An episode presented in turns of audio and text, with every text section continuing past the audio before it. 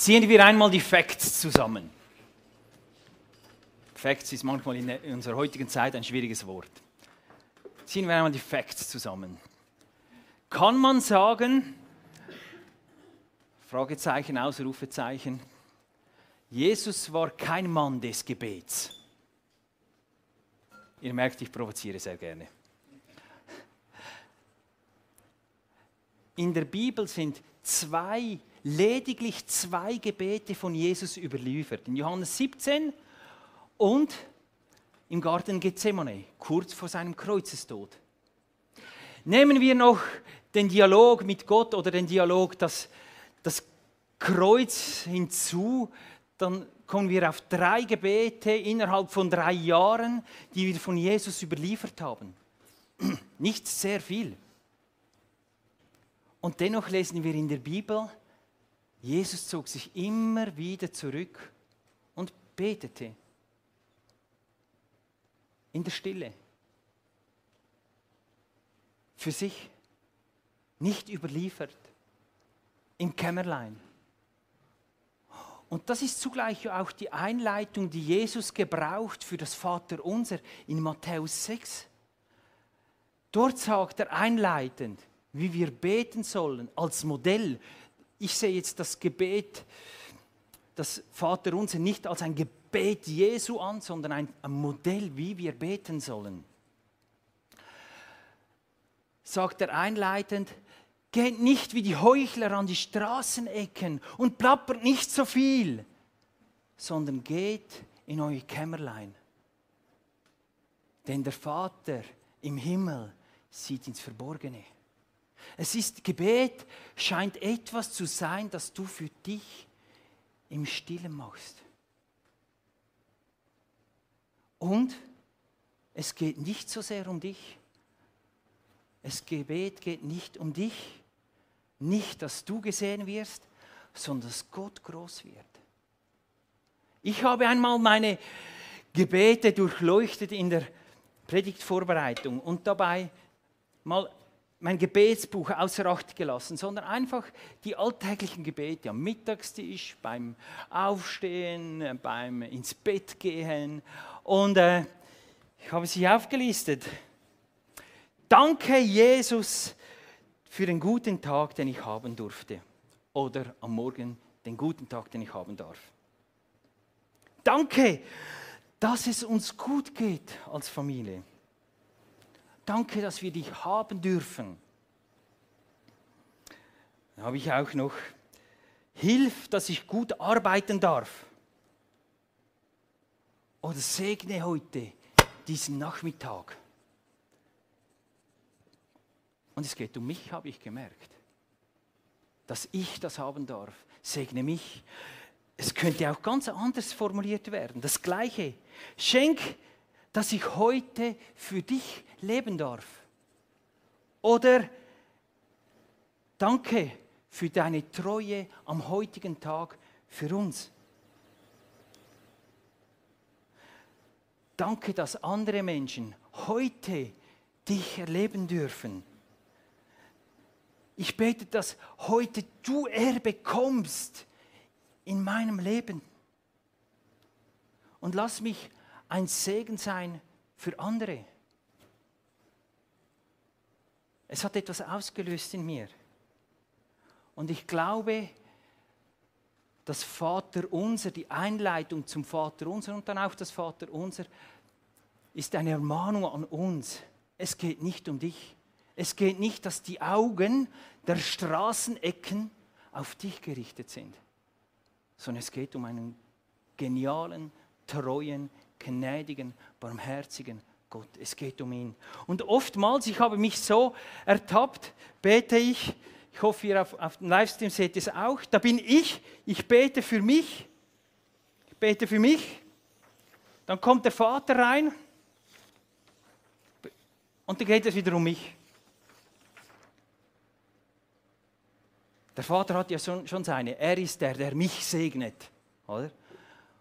Und ich glaube, Jesus sagt einleitend, hey, du betest, aber es geht um mich. Du betest, aber es geht um mich. Gebet ist etwas, das um Gott geht und nicht um mich. Und spannend ist ja auch im Vater unser kommen dann auch meine Bedürfnisse, auch mein täglich Brot kommt ja dann auch darin vor. Also Gott sorgt schon sehr gut für mich, das, was ich täglich brauche. Aber es geht um Gott. Das Vater unser geht um Gott und nicht um dich. Und ich glaube, wir dürfen, wir sollen unser Gebet hinterfragen. Scanne einmal deine täglichen Gebete. Worum handeln die? Ich möchte euch hineinnehmen in eine Serie, die um Gott geht und der für dich schaut. Und ich beginne, Vater unser, geheiligt werde dein Name. Und ich beginne hintenrum. Geheiligt werde dein Name. Ich möchte zuerst damit beginnen. Heilig werde dein Name. Das Gegenteil von heilig ist nicht unrein, sondern normal. Normal. Aber Gott ist nicht normal. Gott ist heilig. Und es lässt sich aus meiner Sicht am besten veranschaulichen. Die Tempelgefäße waren heilig. Das waren normale Gegenstände, die konnte man überall kaufen. Goldene Gefäße, die konnte man an verschiedenen Orten kaufen. Aber sie wurden nur verwendet für den Kultus, nur verwendet für die Opferung. Damit sind sie heilig. Sie wurden gereinigt, wieder bereitgestellt für das nächste Mal. Es ist etwas, was nur für, den, für Gott verwendet wird. Es ist nicht normal, sondern es wird für Gott verwendet. Er ist herausgehoben, es wird hervorgehoben. Und Jesus ist heilig, weil er am Kreuz für uns Vergebung und Versöhnung mit Gott geschaffen hat. Er ist herausgehoben und für das verwendet worden, dass wir mit Gott in Gemeinschaft treten dürfen. Und dann ist natürlich auch das Attribut dabei, dass er rein ist, vollkommen ist. Das schwingt natürlich bei Heilig auch immer mit. Vollkommen rein, hervorgehoben, ganz speziell werde dein Name in dieser Welt durch das, was du getan hast. Nein, das schauen wir dann später noch ob es wirklich das ist, was er getan hat. Der Name ist im Alten Testament eng verbunden mit Eigenschaften. Es geht nicht so sehr um, es ist keine so äh, Machtformel im Namen und dann hat es mehr Autorität. Natürlich schwingt das auch, aber primär geht es um die Art und Weise, wie jemand ist. Und Gott hat in der Bibel ganz verschiedene Namen ganz verschiedene und ich habe einige wenige mal aufgelistet. Ich hoffe, ihr könnt es lesen. Namen von Gott. Yahweh heißt, ich bin da. Er stellt sich Mose beim brennenden Busch vor als ich bin der da ist, ist mein Name. Ich bin Yahweh. Ich bin der da ist, der bei euch ist. Das ist mein Programm. Das ist meine Art und Weise. Ich bin gegenwärtig. Gott El Shaddai, Gott der Allmächtige. Jahwe Rope oder Rofe. Ich kann nicht Hebräisch. Der Herr, der heilt. Seine Art, sein Name ist Heilung. El Elion, Gott ist souverän. El Roy, Gott, er sieht dich. Immanuel, Gott ist mit uns. El Kanun, Gott ist gnädig und Elohim. Gott schafft Neues, der Schöpfergott, der immer wieder Neues schafft. Der nicht einfach sagt, jetzt ist fertig, sondern immer wieder Neues schafft. Das ist sein Name. Geheiligt werde diese Art und Weise auf dieser Welt. Hervorgehoben, ganz rein und, und speziell soll diese, diese Art, wie, er dem Menschen begegnet, sich ausbreiten in dieser Welt. Es geht darum, dass Gottes Name zum Ruhm kommt.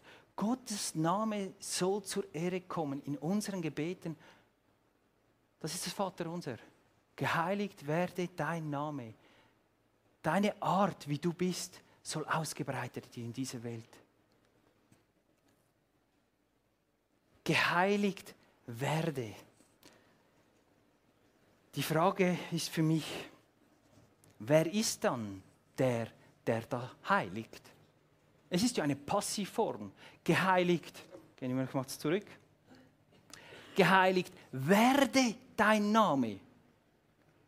Es heißt nicht, du heiligst deinen Namen oder ich heilige deinen Namen, sondern geheiligt werde dein Name. Von wem wird dann jetzt der Name geheiligt?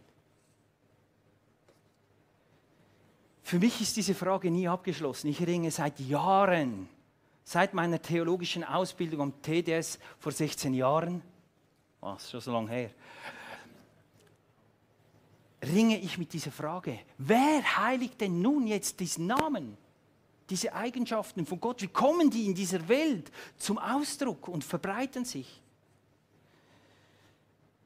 Es ist eine Passivform. Es ist nicht so einfach zu beantworten. Ich glaube, es sind zwei Punkte.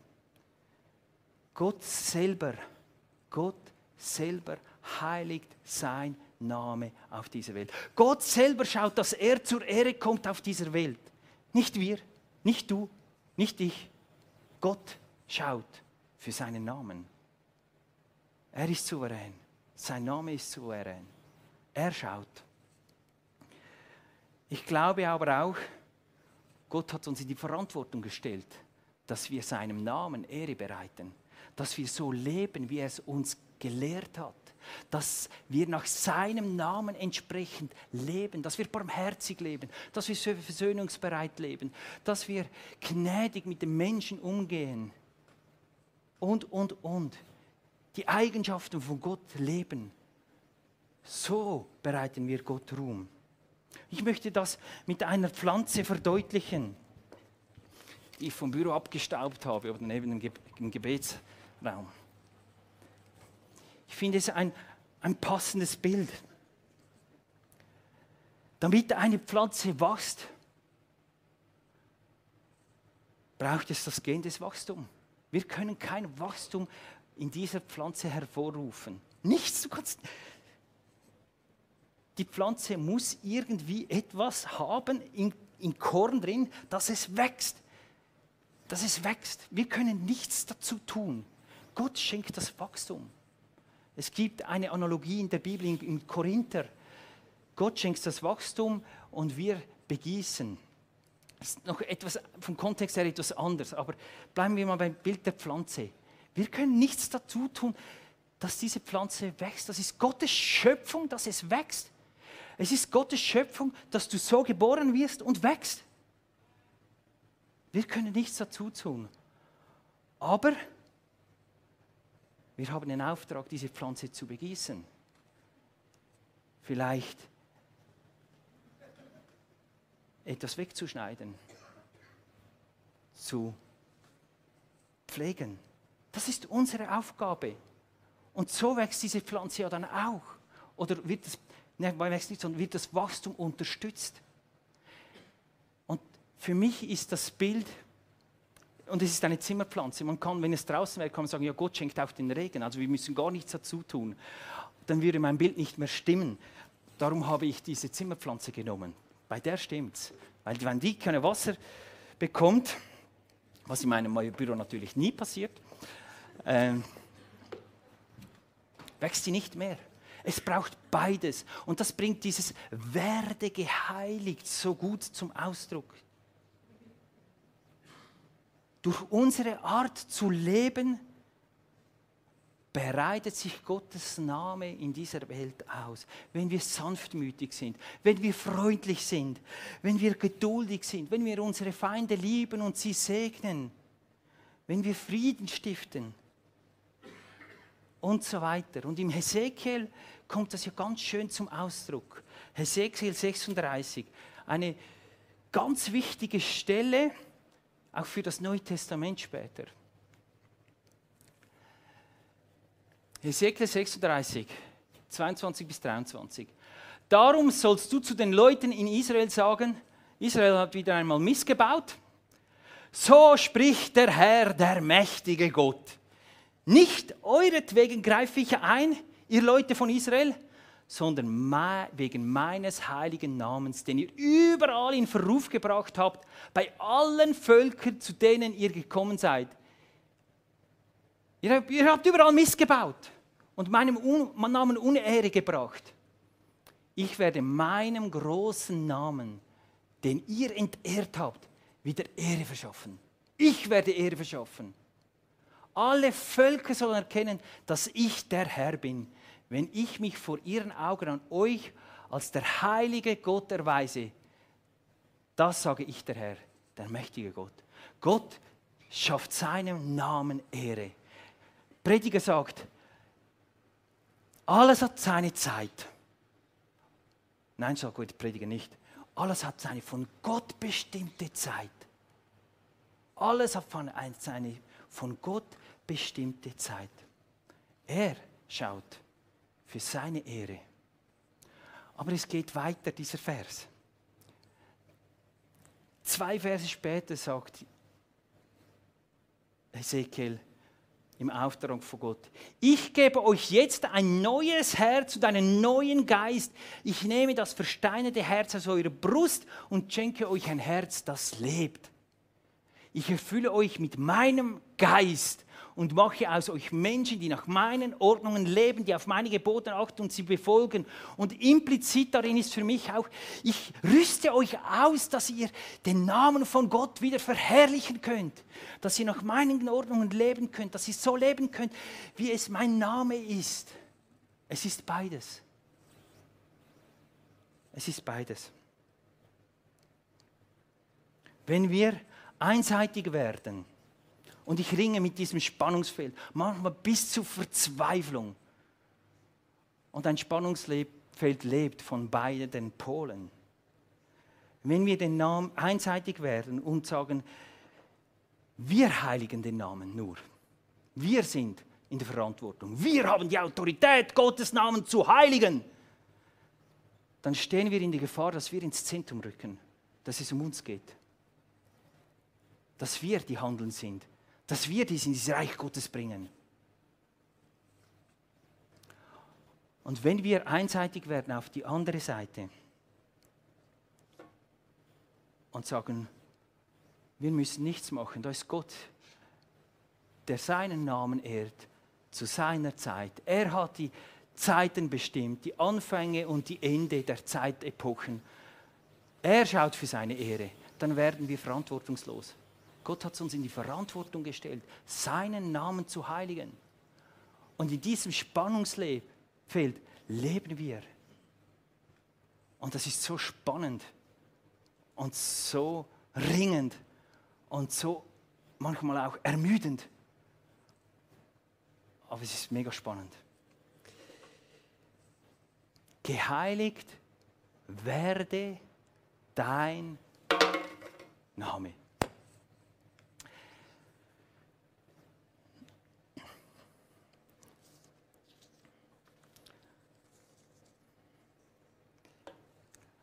Komme jetzt so in eine längere Ministry Time. Und der Übergang der, Ministry, der Predigt zur Ministry Time. Ministry Time ist eine Zeit, wo du mit Gott ins Gespräch kommst. Ich hoffe, das passiert im Worship, in der Predigt allgemein, aber wo wir ganz fokussiert etwas vor Gott bewegen möchten. Und darum habe ich unser Vater am Schluss gewollt. Unser Vater im Himmel, geheiligt werde dein Name. Bisher verwendet Jesus nur immer mein Vater, dein Vater, euer Vater. Jetzt in Matthäus 6 verwendet er das erste Mal unser Vater. Revolutionär. Jesus sagt, unser Vater. Er ersetzt das Pronomen dein, mein, euer mit unser. Es verbindet uns. Und was gibt uns die Berechtigung, dass wir unser Vater sagen dürfen? Unsere Berechtigung liegt darin, dass wir Gottes Kinder sein dürfen, weil Jesus für uns gestorben ist, für unsere Sünden am Kreuz gestorben ist und die Verbindung zum Vater, die Trennung aufgelöst hat und wir Gemeinschaft mit Gott haben dürfen. Das macht uns zu Kindern von Gott. Das setzt uns in seine Familie hinein. Wir glauben, dass am Kreuz unsere Schuld, deine und meine Schuld, vergeben ist und wir auf dieser Welt mit diesem Vater leben dürfen. Und wir leben nach dem Willen Gottes und indem wir nach dem Willen Gottes leben, schließt es das in seine Familie hinein. Einmal stehen die Geschwister von Jesus und die Mutter von Jesus Maria vor dem Haus, in dem Jesus ist. Es hat viele Leute. Und da kommen Leute zu Jesus und sagen, hey Jesus, deine Mutter und deine Geschwister sind draußen. Sie wollen dich sprechen. Und Jesus antwortete, ein Zeitgenosse von mir irgendwie, auch sehr provokativ, wer sind meine Brüder und meine, meine Mutter und meine Brüder? Sogar Mutter. Wer sind meine Mutter und meine Brüder? Er sah auf die Leute, die um ihn herum saßen und sagte, das hier sind meine Mutter und meine Brüder und Schwestern. Wer tut, was Gott will, ist mein Bruder, meine Schwester und meine Mutter. Das Mutter kann ich immer noch nicht ganz einordnen, außer wir sagen es, wahrscheinlich ist es damit gemeint, wir sind eine Familie, indem dass wir mit Gott leben, unser Leben Gott übergeben und nach seinen Ordnungen leben, werden wir zur Familie Gottes, werden wir Kinder Gottes, wird Gott unser Vater. Und wir glauben an den Heiligen Geist, der in uns wirkt und der uns bezeugt immer wieder, dass wir Kinder Gottes sind, wie es in der Bibel steht. Der Heilige Geist bezeugt, dass wir Kinder Gottes sind. Gott ist unser Vater, ist dein Vater. Er ist nicht dein Vater und nicht mein Vater, er ist unser Vater. Und das verbindet uns. Es gibt nicht ein individualistisches Erleben von Gott, denke ich. Ich bin so davon überzeugt, dass die Fülle von Gott im Miteinander erlebt wird, im Unser erlebt wird indem dass Gott unser Vater wird, werden wir zu einer Gemeinschaft und dort wird Gott in der Fülle erlebt. Wir können Musik haben.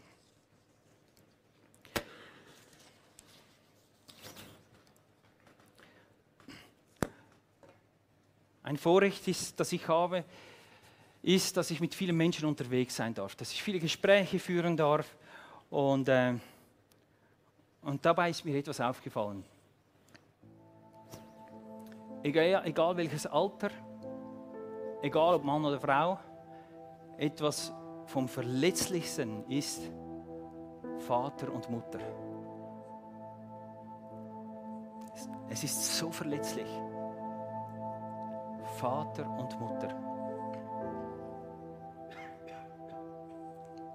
Manchmal werde ich den Eindruck nicht los, dass wir Generationen sind mit einem Defizit an Mutter und Vater im positiven Sinn.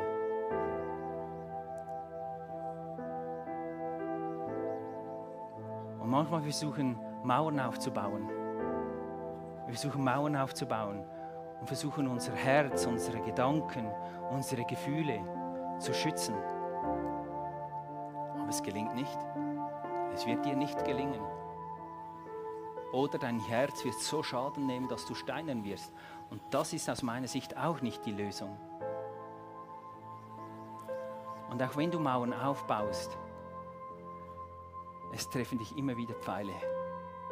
Es treffen dich immer wieder Pfeile von deiner Mutter, von deinem Vater. Ich kenne wenig, das so viele Verletzungen in Menschenleben auslöst wie die Eltern-Kind-Beziehung. Es ist so verletzlich. Wir sind so sensibel dort drin.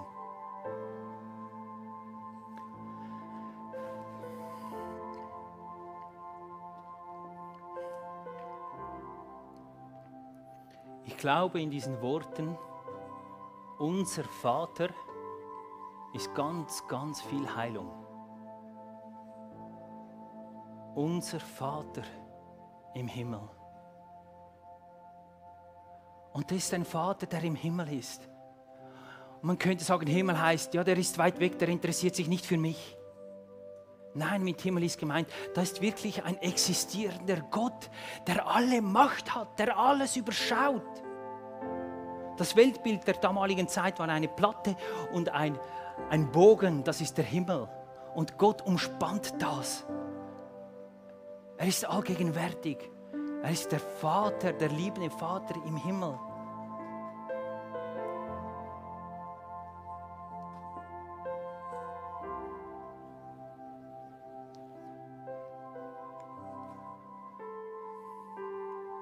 Psalm 27, 9 bis 10 steht, verbirg dich nicht vor mir, jag mich nicht im Zorn von dir weg. Du hast mir doch immer geholfen. Lass mich jetzt nicht im Stich, verstoß mich nicht, Gott. Du, mein Retter, wenn auch Vater und Mutter mich verstoßen, du, Herr, nimmst mich auf. Gott hat Freude an dir. Er ist stolz auf dich. Er stoßt dich nicht weg.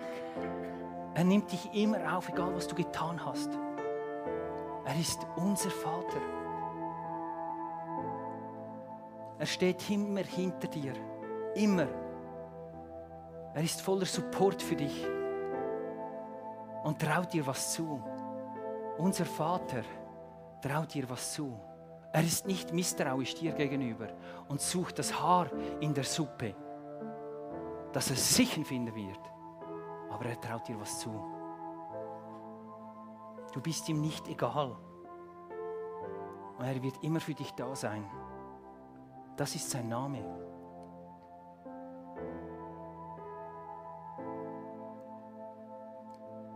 Und du bist nicht das schwarze Schaf der Familie, das aus der Reihe tanzt,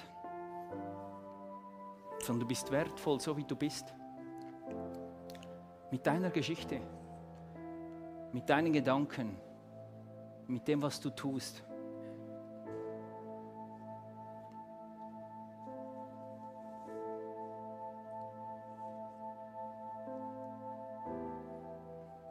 Und dieser Vater ist nicht nur physisch sichtbar. Ich glaube, seine Stärke besteht darin, dass er im Himmel ist, dass er echt existiert, dass er Realität ist.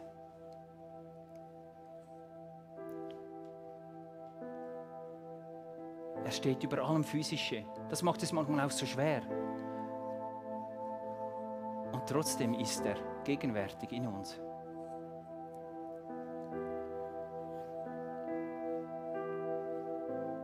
Unser Vater im Himmel, geheiligt werde dein Name da ist so viel Heilung, so viel Liebe drin für dich.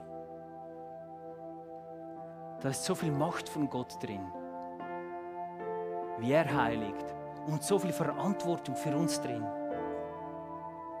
die Gott uns zutraut.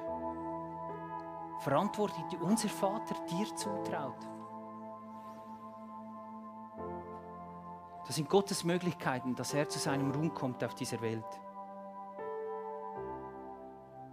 Wir wollen jetzt eine Zeit haben, wo du mit Gott ins Gespräch kommen kannst. Ich habe Nelly und äh, Remo gefragt, ob sie bereit wären, für Leute zu beten, die, die merken, oh Mann, Gott schafft etwas von mir. Genau diese Mutter, Sohn, Tochter, Vater, Sohn, Tochter Beziehung da bin ich so verletzlich. Ich, brauch, ich möchte gerne ein Gebet in Anspruch nehmen. Dass Gottes Heilung Gottes Name da hineinkommt, Gottes Versöhnung hineinkommt, dass die Akzeptanz steigen darf, dass es eine Geschichte ist, die zu mir gehört, aber nicht mich mehr bestimmt. Remo und Nelly, könnt ihr vorkommen? Miriam wird weiterspielen. Wenn du merkst, wow, ich würde gerne ein Gebet in Anspruch nehmen. Kommt nach vorne und lasst für euch beten. Es ist eine gute Möglichkeit, sich Gottes Reden auszusetzen. Du darfst das auch natürlich auch einen Platz machen, aber ich glaube, Gottes Fülle kommt in der Gemeinschaft zum Ausdruck.